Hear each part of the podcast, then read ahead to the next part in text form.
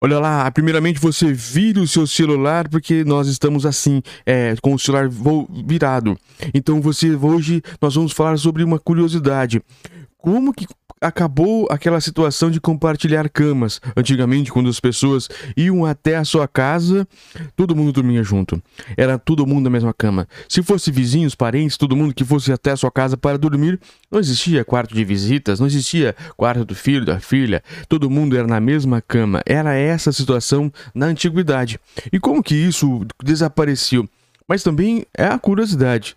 Imagine você que recebe visitas na sua casa. Ah, agora vamos todos dormir. Todo mundo dormindo na mesma cama. Claro que talvez se sexualizou um pouco mais o, o tempo, e isso pode ter acontecido, né? Que você já pensa em outras coisas quando você diz todo mundo dormir na mesma cama, mas Antigamente era normal, era uma coisa simples. As casas eram formadas de cozinha, um local, uma cozinha para fazer os alimentos, um local para comer os alimentos, seria uma copa, uma sala e quarto. A ideia de que cada pessoa deveria ter a sua liberdade, isso vem dos reis, das rainhas, que aí sim os grandes castelos que existiam, né? Cada rei tinha, cada um, cada um dos, dos ministros ali, dos reis, das pessoas das cortes, tinham o seu próprio quarto. Então isso aconteceu de uma migração dessa ideia de liberdade e acabou mudando de uma, de uma liberdade. Tá tudo certo, isso é a modernidade. Hoje cada um tem seu quarto, inclusive pessoas que são casadas e dormem em quartos diferentes, tá tudo certo. Cada pessoa é feliz do jeito que acha que deve ser.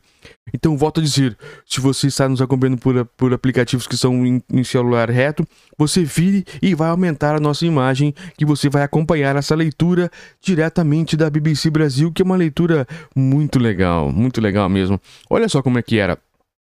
As pessoas dormiam tudo na mesma cama antigamente. Até meados do século XIX, era abs absolutamente, eles dizem absolutamente normal dormir na mesma cama com amigos, colegas, até com completos estranhos. Zaira Govert, da BBC Filter, lá de Londres, 14 de fevereiro de 2024. É novo para você que está nos acompanhando aqui. E antes de começar a leitura, peço que entre na Amazon e veja nossos livros. Sempre tem um livro para você. Inclusive, nós temos um livro que é sobre como dormir melhor. Hum, dormir é bom demais. Para você que está no, nos acompanhando em razão do concurso nacional unificado, isso é um tema também muito interessante para você se distrair um pouco. Vamos lá. O ano era 1187 e o príncipe medieval inglês se deitava na sua enorme cama de madeira junto com uma nova companhia.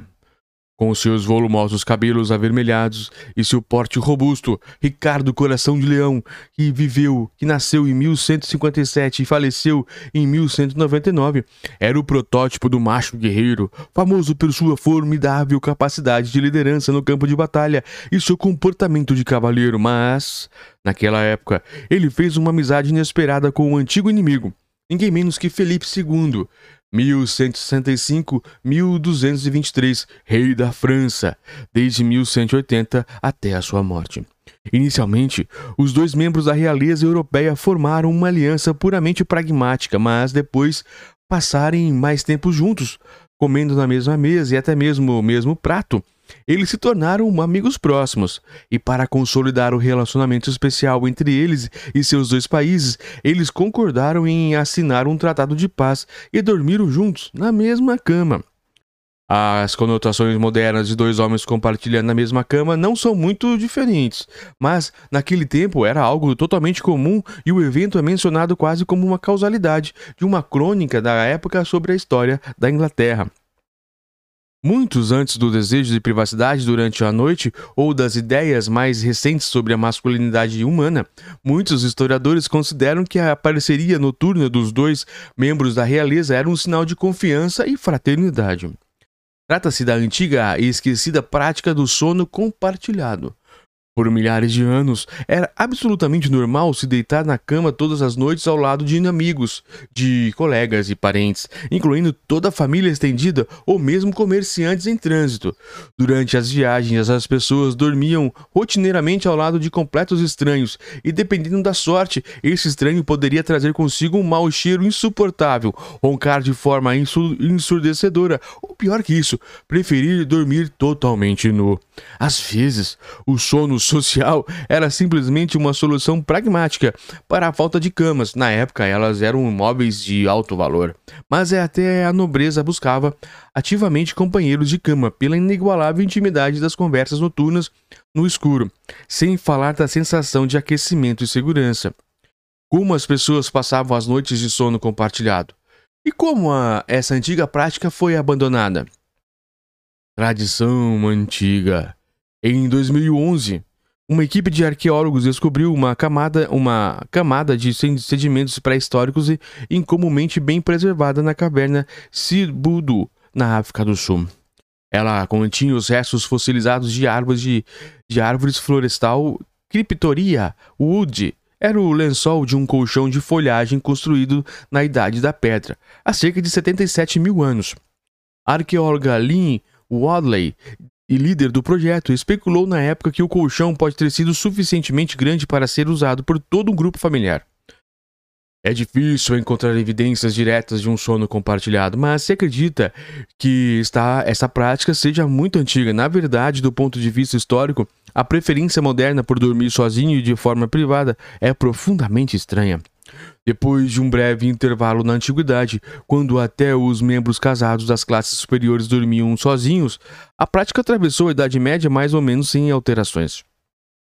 Mas os registros dessa atividade são mais numerosos no início da Idade Moderna, aproximadamente entre 1500 e 1800. Naquela época, compartilhar a cama era extremamente comum.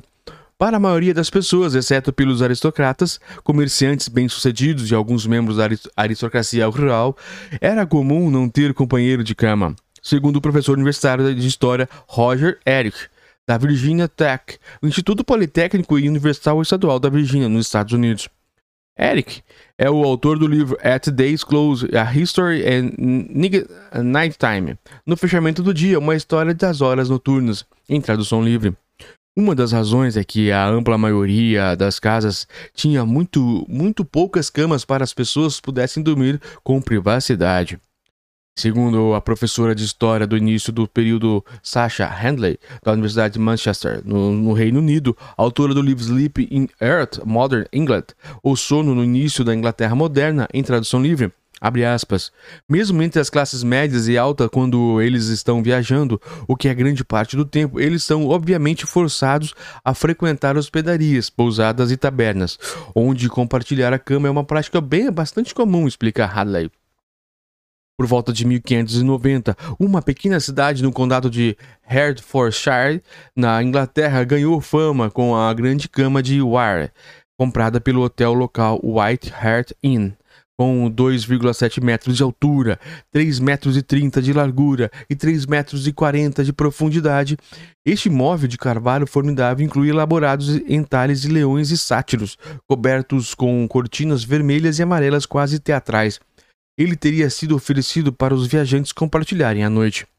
Reza a lenda que uma aposta levou 26 açougueiros e suas esposas, totalizando 52 pessoas, a dormir juntos na grande cama de Ware em 1689.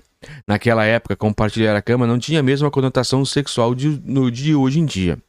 Vale isso lembrar, né?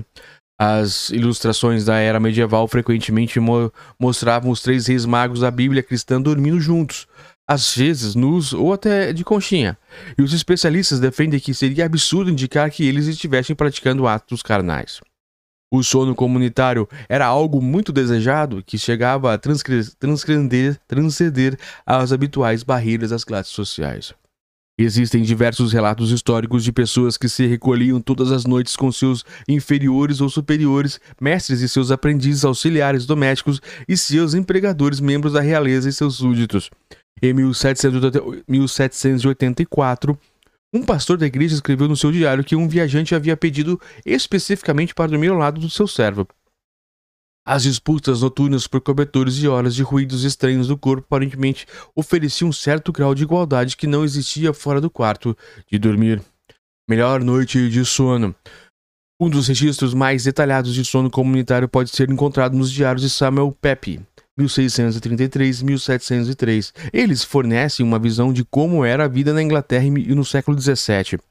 Pepys encarnou as páginas, encadernou as páginas de seu diário com uma capa dura para a posteridade. Suas páginas podem ser encontradas até hoje nas prateleiras de carvalho da sua biblioteca em Cambridge, no Reino Unido. Pepys escreveu seus diários por nove anos a partir de 1660.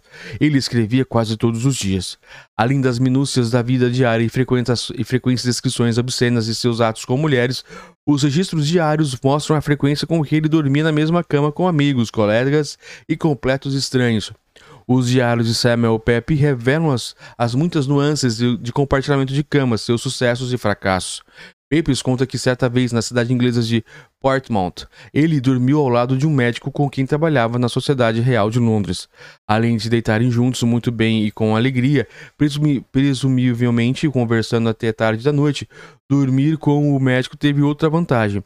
Ele era particularmente atraente para suas pulgas, que acabaram deixando Pepys em paz. Especula-se também que as pragas não gostavam de sangue de Pepes, o que pode ter ajudado a evitar que o, que o cronista fosse infectado pela peste. Eric explica que companheiros de cama adequados envoltos em diversas camas de camadas de cobertores e seus gorros de dormir na cabeça poderiam trocar histórias na madrugada dentro, talvez até acordando para analisar seus sonhos entre os primeiros e o segundo turno de sono conforme a prática da época. É, as horas passadas conversando no escuro da noite ajudavam a fortalecer laços sociais e ofereciam um espaço privado para trocar segredos. Handley menciona o, o exemplo da jovem Sarah Hurst, filha de alfaiate. A ela tinha diversos parceiros favoritos para dormir e desenvolveu grande afeição por eles. Quando um dos seus parceiros de cama regulares morreu, Hurst escreveu um poema expressando o seu pesar. Mesmo tendo muitas camas à sua disposição, acredita-se que a Rainha Elizabeth I, 1533-1603, nunca tenha dormido sozinha durante o seu longo reinado de 44 anos. Todas as noites ela se recolhia ao quarto com uma de suas criadas de confiança. Com elas, a rainha dividia seu fardo e detalhava a atividade do dia da corte. Essas mulheres também ofereciam proteção à soberana. No livro The Queen Bed and Intimate Story History, Elizabeth Court, a Cama da Elizabeth, uma história íntima da corte de Elizabeth, uma tradução livre, a historiadora Anne Hitlock explica que são conhecidas, são conhecidas instruções masculinas no quarto real, como ocorreu na juventude da rainha, quando um homem que se casou com sua madrasta irrompia no quarto para dar tapas nas suas nádegas. Esses incidentes podiam ser particularmente prejudiciais, já que Elizabeth I precisava proteger a sua virgindade. Questão de ética. Em uma era em que compartilhar a cama era algo completamente rotineiro e muitas vezes inevitável, era, era, era útil seguir uma etiqueta apropriada para garantir que todos tivessem uma noite de sono confortável, evitando a ocorrência de brigas durante a noite. Esperava-se, por, por, exemplo, que os companheiros de cama evitassem falar excessivamente, respeitassem o espaço pessoal dos demais e procurassem não ficar inquietos, mas nem sempre tudo saía conforme planejado. Na noite de 9 de setembro de 1776, dois pares, dois pais fundadores dos Estados Unidos, Benjamin Franklin, 1706, 1790 e John Adams, 1700 e 1735 e 1826, travaram, travaram um acalorado debate enquanto compartilhavam um quarto e a mesma cama em uma pousada na província de Nova Brunswick, no Canadá. A discussão começou quando Adams se levantou para fechar a janela. Oh, disse Franklin, não feche a janela, vamos ficar sufocados. Eu respondi que tinha medo de ar da noite, registrou Adams no seu diário. Franklin começou então um longo e inflamado discurso sobre sua nova teoria dos resfriados, que ele acreditava, corretamente, que fossem contraídos com ar fresco pela reciclagem do ar velho em um quarto abafado. Adams, tão extremido pela palestra inesperada que rapidamente caiu no sono. As dificuldades de lidar com as pessoas que desrespeitam e desrespeitam as regras de compartilhamento de cama eram tão grandes que um livro de frases de viagem em francês do início da era moderna fornecia aos viajantes ingleses opções de palavras para recriminar seu companheiro na cama. Eric descobriu esse livro durante suas pesquisas. Entre as, traduções, entre as traduções sugeridas estavam Você só sabe chutar, você puxa todas as roupas de cama e você é um mau companheiro de cama. Encontrei muitas anedotas engraçadas entre as pessoas que avalia, avaliavam a qualidade dos seus companheiros de cama pela sua capacidade de contar boas histórias ou por não roncarem, conta Hadler. Ele mencionava é, um exemplo de um professor insatisfeito que, com, que comparou seu companheiro de cama, um reitor, com um porco, depois que ele foi para a cama embriagado e fez um barulho hediondo. Peps, Pepes também teve algumas desavenças com seus companheiros de cama. Ele chegou a expulsar um deles da cama depois que eles deixaram de se dar bem, o que fez reclamar de ter precisado ficar deitado sozinho toda a noite. Mas havia também algumas convenções para tentar evitar consequências mais sérias. Na maior parte das circunstâncias, era incomum que homens e mulheres solteiros compartilhassem a cama com alguém de fora da própria família. E quando isso acontecia, as pessoas tentavam minimizar os riscos. Eric encontrou o relato de um observador sobre o rigoroso acordo entre posições para dormir em sua residência irlandesa no século XIX. A filha mais velha sempre dormia junto à parede mais distante da porta, seguia pelas suas irmãs em ordem decrescente de idade. Em seguida, vinha a mãe, o pai e os filhos, também em ordem de idade. Por fim, vinham os estranhos, seja comerciante em trânsito, o alfaiate ou um pedinte. Eles dormiam no final onde ficavam mais longe das mulheres da família. Havia também casos em que os trabalhadores domésticos, homens e mulheres, dormiam juntos devido à falta de camas. Aspas, era uma crença comum e fonte de piadas, pelo menos para quem não tivesse servos envolvidos, que isso às vezes resultava em gravidez, afirma Eric. Ao compartilhar a cama com estranhos, havia o risco sempre presente de assassinato ou de violência sexual. No primeiro capítulo do romance Mob Dick, em 1851, o personagem principal fica alarmado ao descobrir que havia apenas uma cama disponível em uma pousada. Por isso, ele era obrigado a dormir com o misterioso e talvez perigoso caçador de baleias que estava na cidade para vender cabeças encolhidas. E o sono comunitário também, também envolvia outras questões menos atraentes ao lado de todo o romance das conversas confidenciais no escuro e da afeição mútua desenvolvida entre os companheiros de cama ao longo dos anos compartilhando seu calor físico, muitas camas compartilhadas eram fontes de pragas e doenças. Afinal, com tantas pessoas amontoadas sobre o mesmo colchão, que muitas vezes oferecia o esconderijo ideal para insetos, era frequente a infecção de pulgas, piolhos e percevejos. Às vezes, as pessoas também se perturbavam com os odores repugnantes e insuportáveis das roupas de cama sem trocar dos, dos penicos usados e dos próprios companheiros de cama que descuidavam da higiene.